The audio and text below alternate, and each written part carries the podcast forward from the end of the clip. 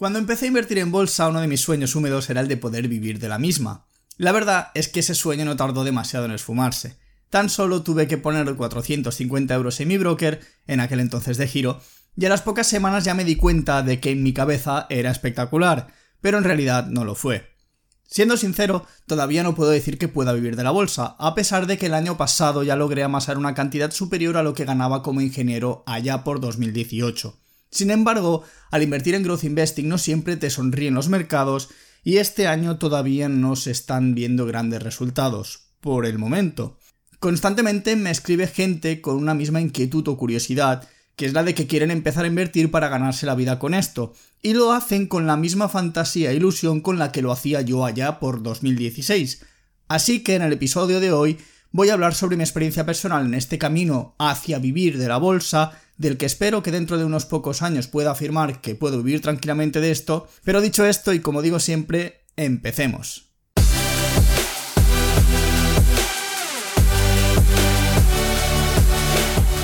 Te doy la bienvenida al podcast en el que se habla de temas del dinero en un idioma que entiendes y que raramente durará menos de 10 minutos. Esto es el podcast de Mario 10%.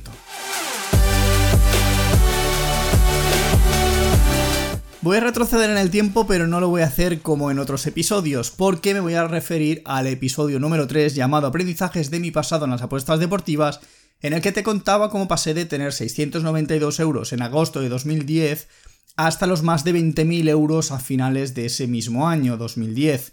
Lo recuerdo de memoria, no me falla la memoria para estos datos. Y es que siempre he tenido una relación muy curiosa con el dinero y puedo decir que a nivel mental he pasado por todas las fases, escasez, mediocridad y abundancia. Comento esto porque es un punto tremendamente importante cuando tratamos de negocios o inversiones donde siempre el dinero va a jugar un papel clave. Y las apuestas deportivas en este sentido me enseñaron mucho sobre la gestión de capital y del riesgo, pero también alimentaron el pensamiento de que yo sería capaz de vivir de mi propio dinero. Lamentablemente, ese camino no pasaba por seguir en el mundillo de las apuestas deportivas, pues en el momento de llegar a manejar esas cinco cifras, empezaron a surgir toda la colección de problemas que uno se puede llegar a esperar en ese sector, como por ejemplo limitaciones por parte de las casas de apuestas, invitaciones a abandonar la casa de apuestas y tener que buscar otra donde apostar, la eliminación de oferta de ligas en las que yo sacaba las mayores rentabilidades, las mayores ganancias, y otras muchas excusas y sucesos que hicieron que no pudiese ser sostenible eso. Así que cada vez se me hacía más complicado eso de apostar, cada vez tenía que hacer más malabarismos y me di cuenta de que esto que hacía no era nada escalable en el tiempo y que cada vez me traería más quebraderos de cabeza. Pero como decía, en 2014, tiro un poquito más para atrás, empecé a curiosear eh, otras vías de mover el dinero. En 2015 le empecé a meter más horas porque cada vez tenía más curiosidad. Y realmente en, 2016 fue cuando empecé con un buen pie invirtiendo un dinero que me podía permitir, y digo con buen pie porque los 450 euros ya sabemos cómo acabó la historia. Así que desde ese 2016 hasta la actualidad han llovido prácticamente 6 años, bueno, prácticamente no, han llovido 6 años. Para algunos pueden parecer pocos, pero para otros pueden ser bastantes. Pero si miro en perspectiva, la verdad es que ha sido un camino en forma de montaña rusa, tanto de emociones como de resultados. Y si te digo la verdad, creo que el verdadero clic en la cabeza lo hice tras la corrección de 2020 y el posterior rebote en forma de V. En unas pocas semanas no solo me comí las ganancias de unos pocos meses, sino la de unos cuantos años y fue porque sencillamente me quise creer más listo que el mercado. Y aún sabiendo que esa caída era circunstancial por un cisne negro como la pandemia mundial, algo, como digo, hizo clic en mi cabeza y no solo me prometí recuperar todo lo perdido, sino que iba a ir directo a catapultar mi cartera de inversión. Me prometí que iba a hacer todo lo posible para que las inversiones me proporcionen el suficiente dinero como para poder olvidarme de él. Y para conseguir esto, pues me toca salir de la zona de confort, porque si hay una verdad universal es la de que estar cómodo es igual a menos y estar incómodo es igual a más. Vamos, que para conseguir resultados extraordinarios te toca dejar de hacer lo mismo que haces siempre y toca indagar sobre lo desconocido. Y aquí puede que alguno esté pensando que estoy fomentando que se hagan locuras con sus cuentas, nada más lejos de la realidad. Porque moverte fuera de tu zona de confort no implica asumir grandes riesgos, significa que tendrás que esforzarte y hacer cosas que de primeras pueden parecerte contradictorias y que chocan con todo aquello que has aprendido. En ocasiones incluso tendrás que desaprender cosas que son verdaderamente inútiles y que se han difundido como si fuese la palabrita del niño Jesús, o de Buffett en este caso. Es un proceso en el que tendrás que mejorar habilidades e ir sintiéndote cada vez más cómodo a medida que vayas avanzando, expandiendo así tu zona de confort. Y esa zona de confort se puede expandir de una forma muy sencilla y al alcance de todo el mundo, a través del conocimiento. Y hablando de este conocimiento, hay tres niveles básicos de conocimiento. El primer nivel es cuando te ponen una idea delante. Lo que harás será comparar esa idea con tus propias opiniones y puede que tengas sentimientos encontrados, puede que abraces esa idea o puede que estés totalmente en desacuerdo. El segundo nivel es cuando te convences de que ese pensamiento que te pusieron delante es verdad. Ahora pasa a ser una creencia, que es mucho más fuerte que una idea, pero todavía más débil que el conocimiento. Porque el tercer nivel es este, porque el conocimiento es una idea que sabes que es verdad, que se ha convertido en una creencia y que además has puesto en práctica y la has experimentado de primera mano. Puede que en estos momentos te estés preguntando si me he fumado un peta o por qué me estoy yendo tanto por las ramas, pero la verdad es que todo esto que te estoy contando es súper importante y te pongo un ejemplo. De siempre yo tenía entendido que la clave para invertir y ganar dinero está en comprar barato y vender caro. Seguro que te suena, ¿verdad?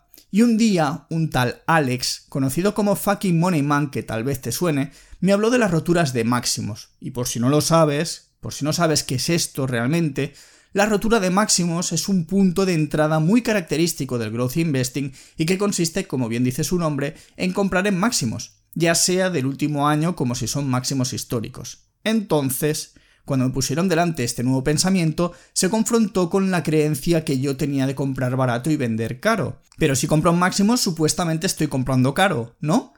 Así que intenté buscarle una razón a que la gente comprase máximos. Y fue aquí cuando me di cuenta de que si el precio de una acción es capaz de superar la última línea de resistencia que estaba formando con un punto máximo del precio en el pasado, al sobrepasarlo ya no quedaban perdedores en acción. O sea, dicho de otra manera, todos estaban ganando. Y en ese momento ese pensamiento se convirtió en una creencia, porque tenía todo el sentido para mí. Así que empecé a aplicarlo más a menudo para comprobar si en la práctica funcionaba y voilà. A medida que fui consiguiendo más aciertos que fallos y obteniendo muy buenas rentabilidades gracias al buen filtrado de empresas y de comprar en el momento oportuno de la rotura de máximos, confirmé con mi propio dinero que eso funcionaba. O lo que es lo mismo, convertí esa creencia en conocimiento, todos estos aprendizajes pueden llegar a ti en forma de vídeo de YouTube, en forma de podcast, de artículo de un blog o de libro que cae en tus manos o te recomiendan. Pero muchas veces va a ocurrir que no van a llegar a ti esos nuevos conocimientos y vas a ser tú quien tenga que salir fuera a buscarlos. Y esto, querido amigo, no va a ser cuestión de un abrir y cerrar de ojos, porque a mí personalmente me llevó cuatro años largos conseguir ser realmente rentable a través de todos los conocimientos que fui adquiriendo y a lo largo de esos años se me han ido poniendo encima de la mesa nuevas ideas que me han ido ayudando a mejorar y depurar mi manera de invertir. Y no ha sido algo que haya ocurrido de la noche a la mañana, porque en la época de la inmediatez en la que vivimos, mucha gente se piensa que las cosas se consiguen igual de rápido que un envío de Amazon Prime. Así que déjame decirte una cosa, un médico, un abogado o un ingeniero, como es mi caso, van a necesitar como mínimo cuatro años para conseguir un título que les permita trabajar y ganarse la vida de ello. Y así que te pregunto, ¿crees que puedes vivir de la bolsa en tan solo seis meses? Lo dudo bastante. Porque al igual que un embarazo dura nueve meses, ser capaz de ser rentable o acabar viviendo de invertir en bolsa también va a requerir de cierto tiempo. También dependerá mucho de tu punto de partida y de los conocimientos y habilidades que tengas. En mi caso, podría haber recortado mucho los tiempos si no me hubiese pasado tanto tiempo dando palos de ciego. Así que para tratar de ahorrarte algún que otro año, te voy a dar algunos consejos que me hubiese gustado escuchar desde el principio. Si actualmente estás empezando a invertir o llevas muy pocos meses, esto primero que te voy a decir quiero que te lo tomes como un mantra, porque lo primero que te voy a recomendar es que sigas una estrategia rajatabla y te cuento por qué es tan importante. Muy a menudo veo a gente que compran tanto una empresa de tipo growth para aguantarla a largo plazo como si llevan una penny stock cuando realmente su tolerancia al riesgo es bajísima o compran una empresa puramente value para sacarse un trade a corto plazo. Invertir como pollo sin cabeza y sin seguir una estrategia es igual que ir en coche y tratar de moverlo remando. Para mover un coche pisas el acelerador y si quieres remar súbete a una canoa, pero porfa, deja de mezclar churras con meninas, porque hacer eso no solo te va a salir mal a largo plazo, incluso a corto plazo, sino que además no vas a entender nada de lo que sucede en cada una de tus acciones, porque cada cual forma parte de una estrategia completamente diferente. Así que si lo que quieres es sacarle tajada al mercado, especialízate. Busca la estrategia que mejor se adapte a ti y trata de aprender cada día algo nuevo que te permita mejorar. Sigue esa estrategia rajatabla y siempre busca ampliar tu zona de confort para descubrir los entresijos de la misma. Una vez tengas clara tu estrategia, lo siguiente que deberías hacer para no salir trasquilado del mercado es trazar un plan. Porque tener una estrategia es el equivalente a tener un buen coche en tus manos, pero ¿meterías un Lambo en el desierto? Tu plan es sacarle toda la chicha al Lambo en un circuito de carreras. Sin embargo, la mayoría de inversores no tiene un plan aunque tenga una estrategia, o peor aún, tiene un plan basado en ideas equivocadas o confusas sobre lo que quieren hacer, porque saben lo que tienen que hacer, pero si reciben un consejo o escuchan algo en la televisión o en Twitter o en Instagram, o si alguien les viene y les dice que tal acción va a volar, se meten de cabeza y cambian de estrategia cada dos por tres. Así que déjame decirte una cosa. Invertir es un asunto muy serio porque te estás jugando tu maldito dinero, y esto quiero que te quede claro. Pero la mayoría entra sin un plan porque hoy en día entrar en el mercado es tan simple como abrirte una cuenta en el broker e ingresar dinero. Fin. Al no hacer falta ni una licencia o sacarse un título, da la impresión de que invertir es realmente fácil, lo que suele llevar también a creer que las probabilidades de pegar un pelotazo que los vuelva multimillonarios son mucho mayores de lo que realmente son. De hecho, he visto a gente meter 10.000 pavos en una acción habiéndole dedicado menos tiempo del que dedican, por ejemplo, cuando se compran un nuevo teléfono móvil de 1.000 euros. Y realmente no sé por qué, pero mucha gente que entra nueva al mercado se deja llevar por las ilusiones de lo que podrían ganar sin pararse a pensar en el lado negativo o si sucede lo impensable. Algo que suele acabar ocurriendo constantemente, sino que se lo pregunten a los miles de cripto bros que se han comido a Terra o Luna, o de la cantidad de gente que compró Bitcoin en 60.000 dejándose llevar por la euforia y que hoy están perdiendo un 50%, si es que todavía la siguen aguantando. Y por si lo estás pensando, la esperanza del ¿y si vuelve a subir? ¿Y si aguantó 5 años? No, eso no es un plan. Porque eso no es más que una forma de acallar esa voz interna que te está alertando de que la estás cagando, pero que tú intentas convencer diciéndole que debe ser paciente, porque no voy a ser que vendas y entonces empieza a subir como si no hubiese un mañana. Y eso no va a pasar, ya te lo digo yo. Así que para que te quede más claro qué necesitas en un plan, aquí te dejo 5 pautas. ¿Dónde saldrás si la empresa que acabas de comprar se gira en tu contra? ¿Qué debería hacer esa acción para que la vuelvas a considerar en caso de que te haya ocurrido lo anterior? ¿En qué momento o en qué circunstancias vas a vender una acción ganadora? ¿Qué harás cuando una ganadora empieza a mostrar debilidad y quieres proteger ganancias? ¿Cómo manejarás situaciones con una mala presentación de resultados, un escándalo en la empresa o una oferta pública secundaria, lo que viene siendo un offering en inglés? Si no tienes una respuesta clara para cada una de estas cinco preguntas, no tienes un plan.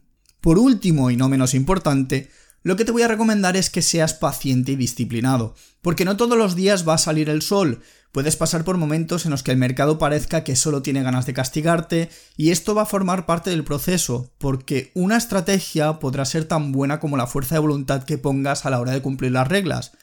Un buen plan tiene que ser implementado, lo que requiere de mucha disciplina, y con el tema de la disciplina es algo que depende absolutamente de ti y yo no puedo hacer nada ya que invertir en bolsa no es un camino de rosas, y en el caso en el que quieras vivir de ello, debes saber que no vas a encontrar la misma seguridad que tendrás al recibir tu nómina mes a mes, porque en bolsa unos meses puedes conseguir unas ganancias espectaculares y al mes siguiente perderlas todas. A ver, esto último no debería suceder, o deberían ser pérdidas menores, siempre y cuando sigas una estrategia y tengas un plan, pero ya me entiendes.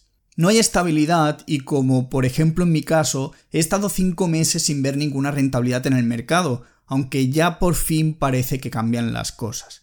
Así que, sin enrollarme más, espero que te haya gustado el episodio, no te olvides de darle 5 estrellitas desde tu reproductor de podcast y también apúntate a la newsletter desde mario10%.com ya que mis suscriptores tienen ciertas ventajas y se enteran antes que nadie de novedades, formaciones o algo que voy a lanzar en los próximos días. Y además de todo eso, los entretengo con mis correos. Por otra parte, también puedes escribirme en Mario10% en Instagram o Mario10% igual con X en vez de por por en Twitter. Así que dicho esto, te espero en el siguiente episodio.